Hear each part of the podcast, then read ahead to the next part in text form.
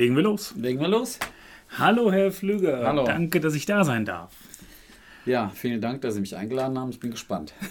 Wir sind heute in einer Schule und wir wollen uns in dieser Schule, die uns der Flüger gleich vorstellt, ein bisschen natürlich das Schulkonzept verstehen, was hier passiert. Natürlich digitales Lernen und mit der kleinen Besonderheit mit dem Thema Corona. Wir sind in der Woche, nachdem die Kultusminister angekündigt haben, es geht jetzt bald wieder mit mehr Unterricht los, also zwei Wochen vor den Sommerferien. Und ja, jetzt bin ich einmal gespannt. Aber bitte einmal, stellen Sie sich einmal vor. Ja, mein Name ist äh, Georg Arthur Pflüger. Ich bin hier der Schulleiter der Friedrich-Wilhelm-Reifeisen-Schule. Ähm, vom Beruf bin ich Lehrer und habe aber nicht so direkt in der Schule angefangen, sondern war erst an der Uni. Dann ähm, habe ich dann zehn Jahre Schule gemacht und war dann ähm, äh, fünf Jahre, sechs, vier Jahre in Israel. Habe dort auch in Palästina unterrichtet. Das war sehr interessant. Äh, in einem Ort namens Ramallah, etwa na, zehn Kilometer von Jerusalem entfernt. Kennt man aus den Nachrichten, glaube ich, oder? Ja, genau. Das ist immer, wenn es besonders kriselig wird, wird Mhm. Ramallah genannt. Ja, und ähm, dann ähm, kam ich zurück und ähm, habe mir wieder ein neues Abenteuer gesucht und bin dann in der Fernschule gelandet. Die deutsche Fernschule gibt es seit den 70er Jahren und dort werden also Kinder im Ausland unterrichtet mit Fernunterrichtsmaterial. Also wir haben eine deutsche Fernschule, die gibt es jetzt fast seit 50 Jahren und die macht das, was wir jetzt in der Corona-Zeit alle so drangvoll erleben, schon seit 50 Jahren in aller Ruhe und super aufgebaut.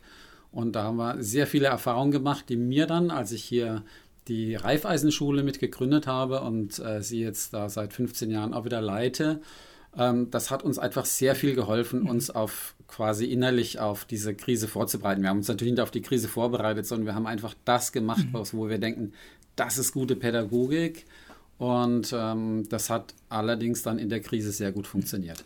Nochmal kurz zur Fernschule, jetzt bin ich einfach mal neugierig, weil Ja. äh, das heißt, Sie haben das Material aus Deutschland quasi dann, damals wahrscheinlich noch auf dem Postweg oder vielleicht sogar schon digital dann die ersten Ansätze, in ein Land geschickt, wo deutsche Kinder oder man, man Deutsch lernen wollte, sagen wir es mal so, müssen ja nicht nur deutsche Kinder gewesen sein. Und dann haben Sie quasi Material rübergeschickt oder wie funktionierte es damals mit der Fernschule? Also damals war das alles Post. Nur Post und es wurden riesige Pakete in alle Welt geschickt. Äh, Wir haben hier ein ziemlich äh, ausgeprägtes Post. ähm, Department hier äh, gehabt. Ähm, in, ich ich sage hier, weil hier war ja die Fernschule, bevor wir dann mit der Raiffeisenschule reingekommen sind. Und ja, das war damals für die Kinder kamen dann immer so riesige Pakete. Ich habe einmal ein Bild gehabt von einem Kind, das guckte so ein bisschen oben auf das große Paket und Das dachte, "Ah, lernen." muss ich das alles machen. Aber es hat super funktioniert und ähm, wir haben sehr viel gelernt dabei. Okay.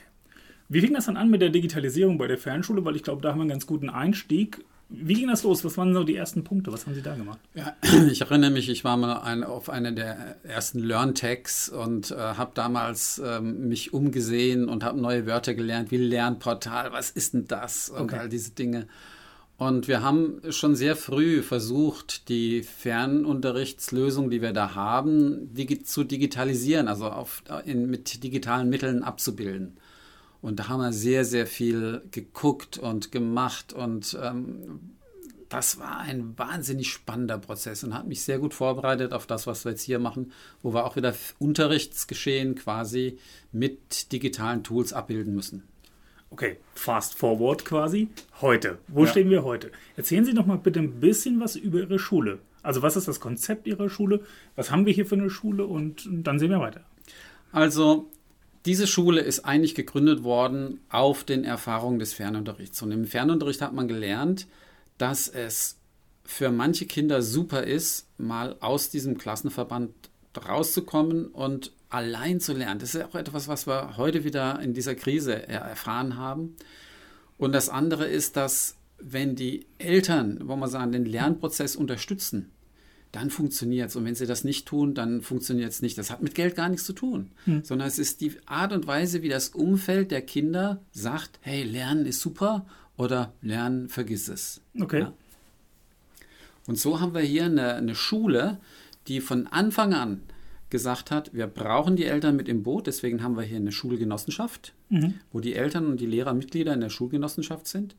Und deswegen haben wir hier auch von Anfang an so eine Individualisierung, also so eine personalisierte Lernumgebung. Das heißt, letztlich kommen wir zur Auflösung des, ähm, des Klassenverbandes und wir kommen dahin, dass wir sagen, wir müssen das einzelne Kind sehen und da, darum herum muss sich die Schule quasi organisieren.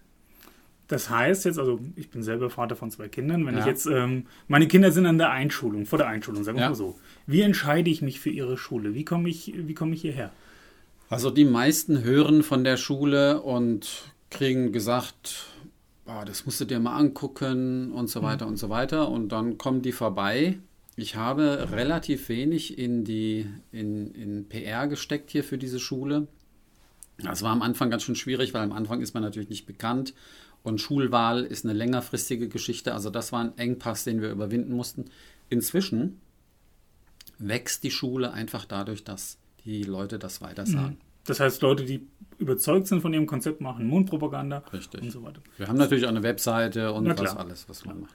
Sie haben Grundschule und Sie haben Sekundarstufe. Ja. Ähm, was ist dann so das grundsätzlich oder funktionieren die alle gleich bei Ihnen? Sind die Konzepte gleich? Oder, also ich kenne ja die, die Grundschule so aus dem Bereich, na, es geht ja so langsam über vielleicht die Eingangsstufe vom Kindergarten, vom Spielerischen zu das, was alle unter normalen Unterricht verstehen, dann und es nimmt dann nach der fünften Klasse äh, nochmal einen, einen neuen Drive auf, äh, weil dann vielleicht eine weiterführende Schule kommt ähm, und es wird nochmal anders. Dann wird es mehr frontal glaube ich, äh, allgemein in den normalen äh, Schulen gemacht. Wie ist das bei Ihnen?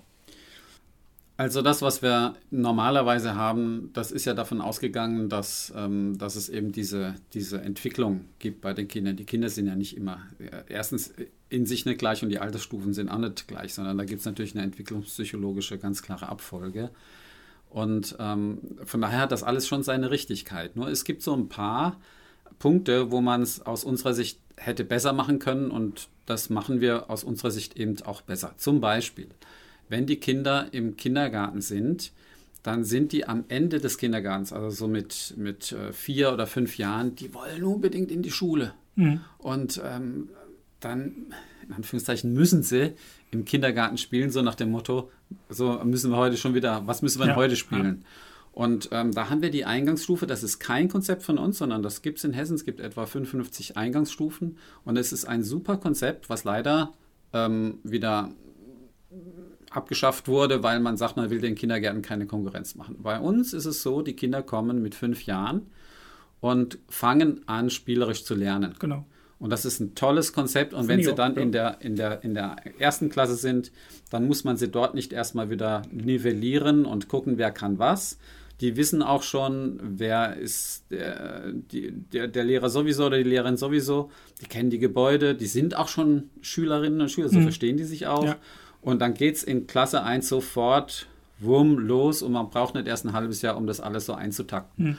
Und das Zweite ist, ähm, äh, Klasse 4 ist aus unserer Sicht für diese großen Entscheidungen, bin ich Haupt, Realschule oder Gymmi, ähm, ist ich will nicht sagen zu früh, aber ein bisschen später wäre auch nicht schlecht. Mhm. So.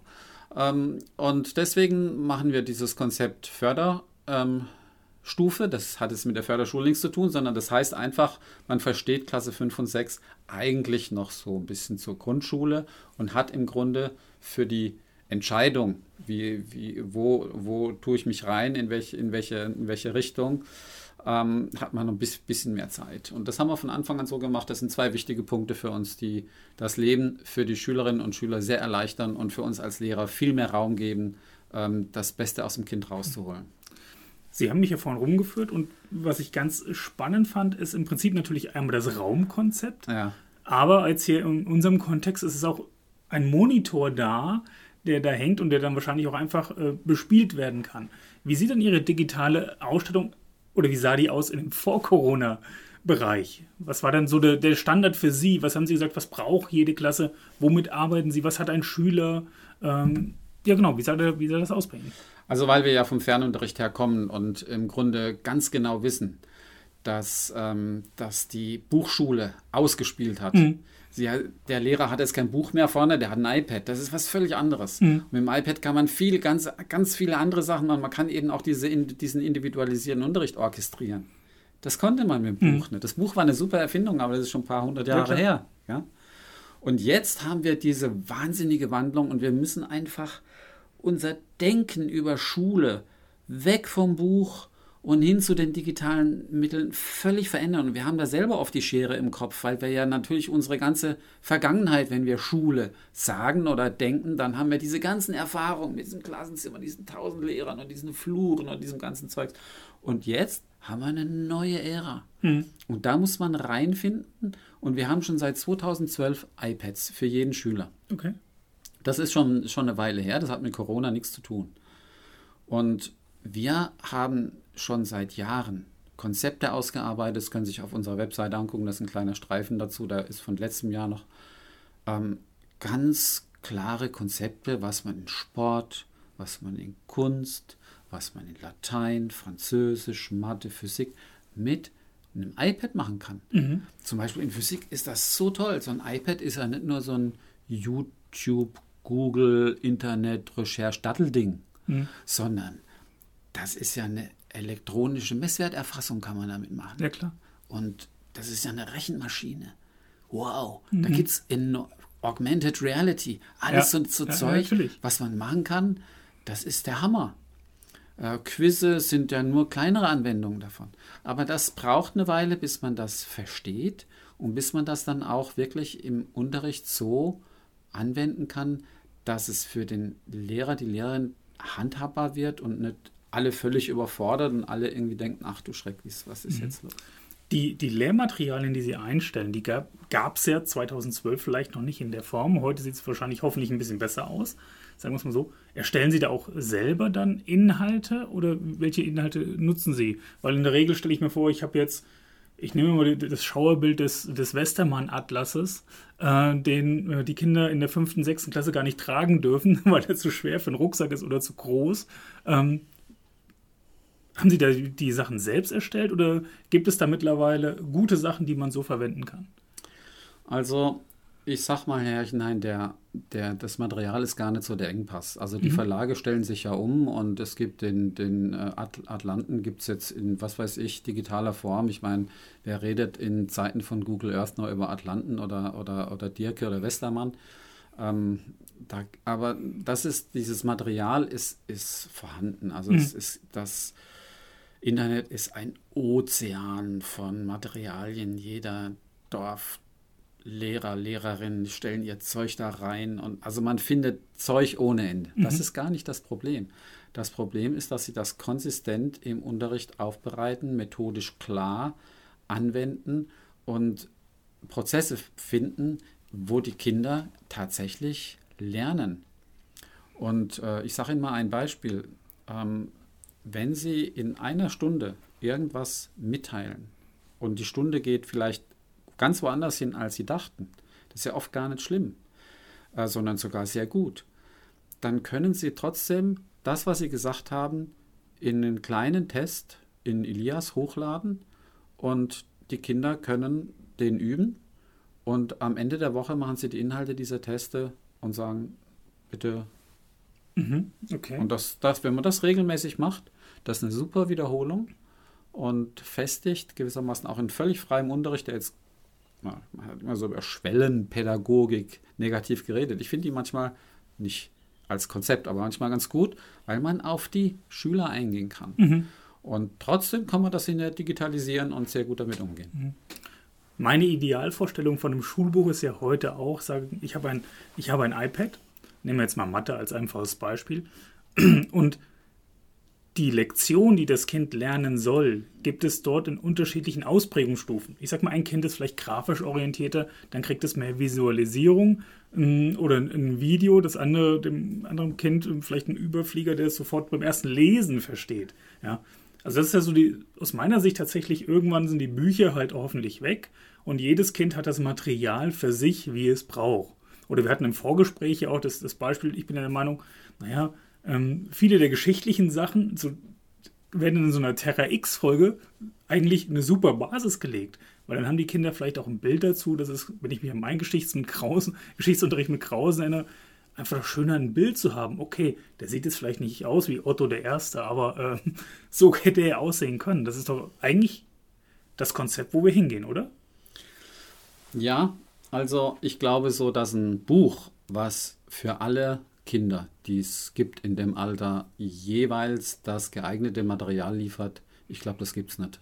Mhm. Also darauf wollen wir auch hier nicht warten, sondern wir nutzen Terra X, wir nutzen natürlich Filme, Bilder ohne Ende, das ist keine Frage, aber die Aufgabe des Lehrers oder der Lehrerin ist ja genau die, dass sie dieses Kind anguckt und sagt, du brauchst das. Mhm. Oder dass sie einen Prozess entwickelt, wo sie dem Kind was anbietet und aus der Reaktion des Kindes dann erspürt, ähm, das ist auch wieder oldschool, dass wir sagen, du kriegst das. Mhm. So, ne? Sondern dass, dass dieses Kind dann einfach auch selber wählen kann. Und zwar informiert wählen kann.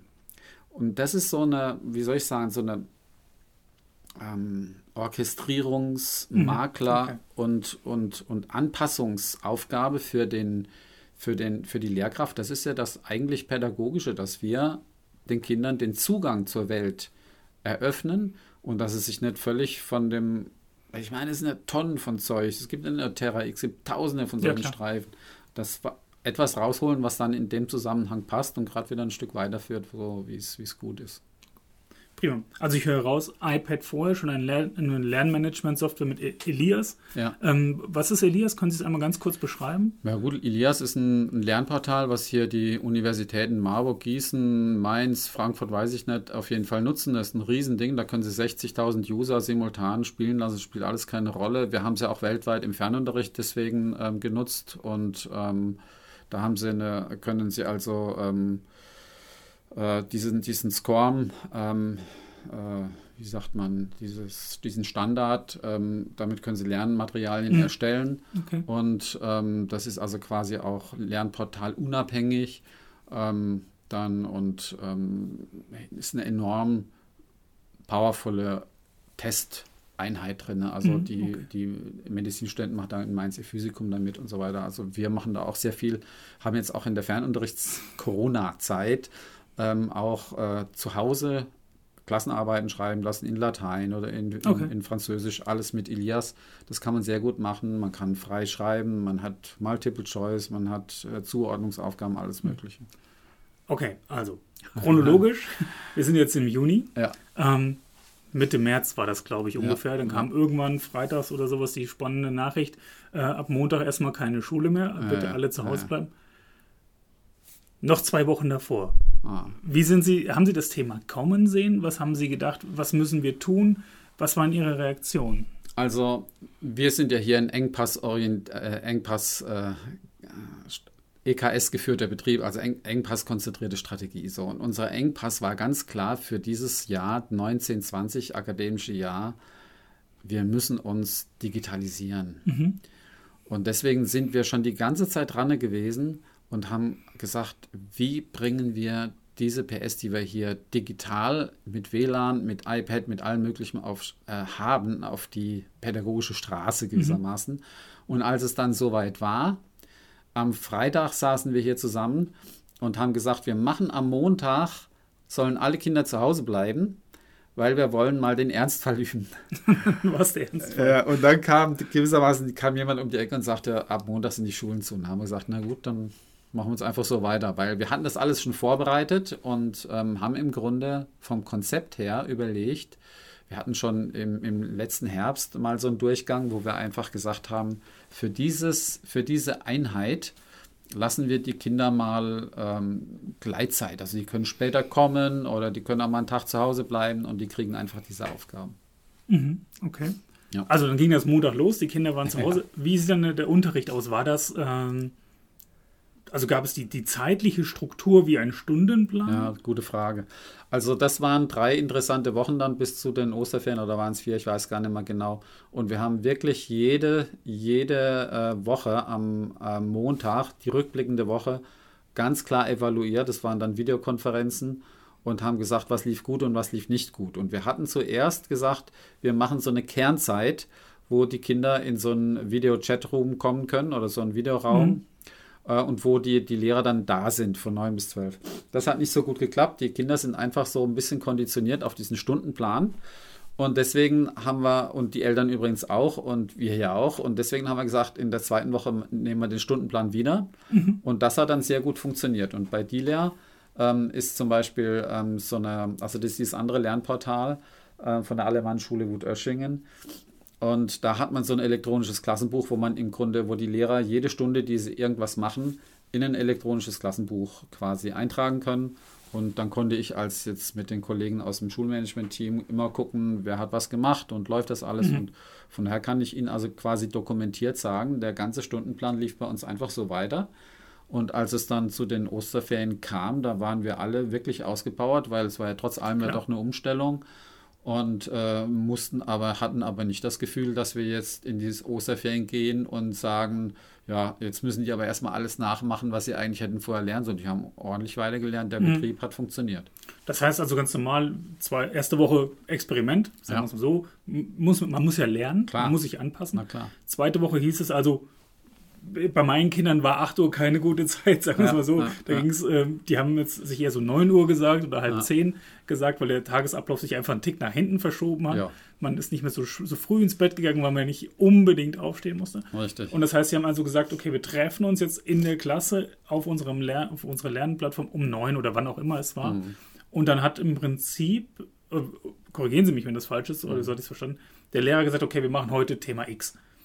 Ähm, und dann haben die Kinder das äh, im Sinne eines Präsentationsunterrichts bekommen oder war es dann noch mehr selber erarbeiten der Kinder? Also in der Zeit, wo wir dann wieder den Stundenplan gemacht haben, hatte ich die, äh, ich kann jetzt mal aus eigener Erfahrung sprechen, die Klasse 10 fürs mündliche, für die Präsentationen vorbereitet. Die müssen ja solche Themen, äh, da haben die eine Hausarbeit geschrieben und müssen diese Hausarbeit dann umwandeln in eine zehnminütige Präsentation. Und ich habe denen in ähm, Erklärvideos nochmal die wichtigsten Punkte für eine Präsentation in Erinnerung gerufen. Das hatten wir ja auch vorher schon gemacht. Die haben Sie extra erstellt? Die habe ich extra also das erstellt. Das ist das, ja, was Sie normalerweise im Unterricht genau. gezeigt haben. Genau, also so Lehrervortrag, Input, das okay. machen wir dann einfach. Das kann man ja sehr schön machen mit, mit Erklärvideos. Das, ähm, diese Kompetenz haben sich auch alle Kollegen hier in 0, nichts drauf geschafft. Das ist ja nicht so schwer. Und ähm, das haben wir dann auf den Lernportalen äh, zur Verfügung gestellt, die, die da sind. Also ich arbeite gerne mit Elias und habe es dann dort gemacht. Und dann habe hab ich denen gesagt, jetzt macht ihr mal eure Präsentationen und ladet sie mir hoch. Mhm. Das ging am Anfang nicht so ganz gut, weil die haben sich so ein bisschen gescheut. Man sieht sich dann selber, wenn man sich filmt oder so. Das ist Klar. ja alles dann ein bisschen Schwelle ist das schon. Aber ich habe dann auch gesagt, Leute, ihr könnt ja auch einfach nur die Folien reintun und das mit Audio unterlegen. Das geht ja auch. Und wenn ihr noch nicht fertig seid, dann, ähm, dann ist es auch nicht schlimm. Dann aber, äh, und das hat sehr gut funktioniert. Ich hatte hinterher von zwölfen, die wir da in der Klasse 10 sind, äh, hatte ich, ähm, glaube ich, neun Präsentationen. Mhm. Wie lange haben Sie gebraucht, um das, das Konzept, was Sie jetzt heute anwenden, oder wie sieht das Konzept, was Sie heute anwenden, aus? Wie war jetzt immer zehn Wochen Schule, glaube ich, oder acht Wochen ja. Schule, ich weiß es nicht genau. Ähm, wie hat sich das entwickelt? Also von erste Woche experimentieren, zweite Woche erste Lernvideos. Gab es noch weitere Evolutionsstufen? Ja, es gab noch weitere Evolutionsstufen. Die waren mir auch klar, weil ich ja diesen Fernunterrichtshintergrund mhm. habe. Also im Fernunterricht ist ein ganz, ganz wichtiger Punkt die Kommunikation zwischen dem, der den Unterricht gibt und dem, der den Unterricht nimmt. Also quasi dem Fernlerner oder der Fernlernerin. Und das hat halt am Anfang im Fernunterricht mit den Schülerinnen und Schülern auch noch nicht so ganz geklappt, weil für den Lehrer, der denkt erstmal, wenn ich das Material rübergeschoben habe, dann bin ich draußen, dann müssen mhm. die damit klarkommen. Ja. Das, so läuft das aber nicht ja, im klar. Fernunterricht. Sondern die brauchen für das, für die Ergebnisse, die sie dann bringen, brauchen die wieder eine Rückmeldung. Und ähm, das muss wöchentlich mindestens einmal passieren und mhm. zwar regelmäßig. Je Fach einmal. Ja, ja, na klar, ja. Je, je, Fach- und Lehrperson. Ne? Und ähm, das, ist, das ist natürlich Arbeit, aber ohne das läuft es nicht. Weil wenn ein Kind erlebt, ich mache hier jetzt diese ganze Arbeit und dann höre ich nichts mehr, ja, ja. das ist nichts für die Motivation. Und der zweite Punkt ist dann auch noch, was ich vorhin ja schon sagte, die Eltern müssen mit ins Boot. Mhm. Also wir haben im Fernunterricht immer solche Lernhilfen, Hinweise gehabt. Wir nennen die Person, die mit den Grundschülern, in Grundschülern im Fernunterricht ist, so dass man bis zur Klasse 4, 5, 6 so ungefähr noch jemanden da sitzen braucht, weil mhm. die Kinder sind einfach noch zu klein. Und dem muss man erklären, warum man was macht und warum welche Aufgabe kommt. Ja. Also die Lehrkraft muss nicht nur einfach ein Arbeitsblatt drüber schieben, muss auch die Eltern coachen. sondern sie muss auch dann gucken, was passiert dann damit und das wieder kommentieren. Ja. Und ja. sie muss auch dem Eltern, äh, den Eltern, die quasi ja die über die Supervision dann machen, ne, bei dem mhm. allem, was ja, passiert, erklären, ich habe jetzt dieses Arbeitsblatt geschickt, weil und wenn Sie das nicht verstehen, ist das deshalb, weil und man könnte hier auch noch machen das und Sie können auch noch einen Fieldtrip nach sowieso anschließen. Mhm. Ja, ja, ja. Ähm, das ist natürlich viel Arbeit. Klar, das, aus, aus äh, meiner Erfahrung, ich hätte mir auch mehr Struktur jetzt an den Schulen, wo meine Kinder sind, äh, gewünscht. Der Groß, okay, der ist jetzt auf dem Gymnasium, da ist es ein bisschen einfacher, die sind äh, autarker, die wissen eher, wie, wie man das macht. Aber ich hätte auch gesagt, ja, stundenplanmäßig, es muss ja keine anderthalb Stunden präsent sein, aber Montag um 9 Uhr Mathe, halbe Stunde, ich erkläre die Exponentialfunktion oder was für ein Thema auch immer. Genau. Mittwoch, ich biete Gespräch an, Freitag, wir machen eine Lernkontrolle oder sowas. Das genau. fände ich, also das, fand, das hätte ich gut gefunden, ja. aber auch dort müssen die Schulen ja experimentieren. Genau. Wo stehen Sie heute? Wie sieht es heute bei Ihnen aus? Jetzt soll ja nächste Woche, glaube ich, äh, wieder nochmal mehr geöffnet werden. Das heißt, Grundschule darf kommen, ähm, wenn ich, äh, also muss nicht kommen, aber darf kommen. Was glauben Sie, werden viele, also sind, oder wie ist es heute? Sind bei Ihnen schon viele Kinder da? Kommen die schon? Sie haben ja räumlich hier die Corona-Bestuhlung, nenne ich das jetzt mal, schon durchgeführt. Ist das schon, haben Sie normalen Unterricht eigentlich schon wieder oder sind Sie noch äh, im Corona-Modus? Klar, wir sind wir im Corona-Modus, wenn Sie, wenn Sie so wollen. Wir, wir haben überall diese diese Plakate mit Desinfektion und Abstand halten und natürlich die Desinfektionsmittel und so weiter und so weiter. Der große Unterschied bei uns, glaube ich, zu normalen äh, Schulsystemen ähm, äh, ist, dass wir halt sehr viel kleiner sind. Mhm. Das ist ein unschätzbarer Vorteil, a, im normalen Alltag, aber auch b, in der Krise, weil 15 Kinder ist höchst Zahl jetzt mhm. die ganze Zeit gewesen. Ja, bei uns in den ganzen Klassen sind ja nur zwölf Leute. Mhm. Da brauchen wir jetzt keinen Corona-Modus, das ist Normalbetrieb. Ja. Und ähm, natürlich müssen wir mit den Räumen das ein bisschen anpassen und das hat dann schon dazu geführt, dass wir also nicht den ganzen normalen Betrieb machen können. Aber hey, mit all dem, was wir sowieso schon hier an digitalen Mitteln haben, läuft der Betrieb, sage ich mal, ziemlich normal. Ähm, wir fangen nicht um neun an, wir fangen einfach um acht an. Ich persönlich bin ja immer schon ein Verfechter gewesen, Schule später anfangen zu lassen. Nur das ist ja gar nicht so einfach, weil die Eltern müssen ja auch früh raus. Und wir haben uns einfach gesagt, wir machen den normalen äh, Stundenplan äh, und mhm. auch Zeitplan einfach gerade normal durch und weiter. Das war das Einfachste und Beste. Die Kinder sind dran gewöhnt. Natürlich verliert man da, man kriegt nicht alle. Also das muss man auch ganz klar sagen. Auch wir haben nicht alle gekriegt, aber es sind bei uns vielleicht von zehn eins oder zwei, die, äh, wo man hinterher sein muss. Mhm. Ja. Und selbst die sind wir jetzt, also die, dadurch, dass sie jetzt wieder kommen können, sind die wieder mit im Boot. Und ähm, äh, da, von daher läuft es eigentlich normal. Super. Auch wenn wir im Corona-Modus sind, ganz klar, keine Frage. Zum Abschluss noch kurzer ja. Ausblick. Also wir haben jetzt ja bald Sommerferien. Ja. Ähm, gehen wir jetzt mal davon aus, es wird alles wieder halbwegs normal. Haben Sie durch die, jetzt durch den, den Ansporn, nochmal zusätzlich zu digitalisieren, ähm, denken Sie, das wird dem Schulwesen allgemein passieren oder fallen wir darauf zurück, dass wir sagen, okay, die ganzen digitalen Tools waren jetzt mal da, werden jetzt aber nicht, ja, die waren da, wir haben sie ja gebraucht. Ich will jetzt nicht den Präsenzunterricht in Frage stellen, aber ich würde gerne Ihre Meinung wissen. Wo kann das dann hingehen? Ja, also ich will mal Folgendes sagen. Es wird nicht bleiben, wie es war. Das uns, glaube ich, Das glaub, kann ich überhaupt nicht so sehen. Die haben alle gemerkt, wie positiv für viele Kinder der Fernunterricht war oder ist. Ich darf direkt an die Kritiker erinnern, die sagen auch die Gegenseite natürlich. Für viele war es nicht so gut. Ich weiß, ja. ich weiß, aber es, sind, es ist eben auch für viele gut. Und warum war es für viele nicht gut? Fehlte das Geld? Fehlte die Ausrüstung? Ja, Ausrüstung fehlte manchmal, Aber das Geld, mit Geld kriegen sie auch in Betrieben niemanden motiviert. Wenn Sie mal gucken, ähm, was, ist, was ist der Hauptmotivator für, für eine glückliche Arbeit, Arbeitnehmer, Arbeitnehmerin? Geld? Nee, nee. Also fünf, die, fünfte, die Basis, sechste, die, die Basis good to have, ja, nice to have, ja. das ist ganz klar. Also ohne Geld äh, geht nichts, das ist schon klar. Und die Kinder brauchen auch, und da, da müssen wir auch aufpassen, dass die soziale Schere nicht weiter auseinandergeht. Mhm. Aber der, der Hauptpunkt ist die Motivation. Und die Motivation wird über das Gesamtumfeld des Kindes mitbestimmt. Wenn da alle sagen, hey, Schule, vergiss es, ja, dann können sie auch mit fünf iPad nix, iPad, iPads nichts ausrichten, weil einfach diese Wertschätzung des Lernens im Leben fehlt. Und ich glaube, dass hier das ganze deutsche Schulsystem jetzt mal insgesamt sehr, sehr viel gelernt hat.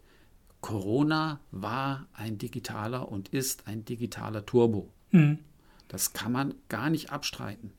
Und es wird nicht wieder so werden wie vorher, weil es gibt ja die großen Bestrebungen wie den Digitalpakt. Es wird ja versucht, das auszurüsten. Und ähm, das Schulsystem ist halt ein Riesentanker.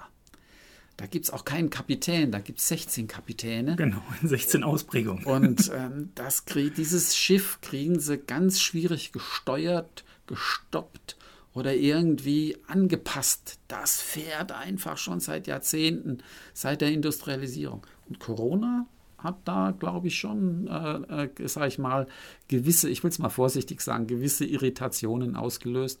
Und ich glaube, bei vielen Lehrkräften, die sagen, ähm, zurück wollen wir nicht mehr. Ich denke, wir schließen quasi, ich, darf Sie direkt zitieren mit Ihrem Digitalisierungsturbo. Ja. Super Begriff. Ähm, vielen Dank für die Zeit, das war, war super und ähm, ja, danke. Hat mir auch sehr Spaß gemacht. Dankeschön. Herr Tschüss. Tschüss.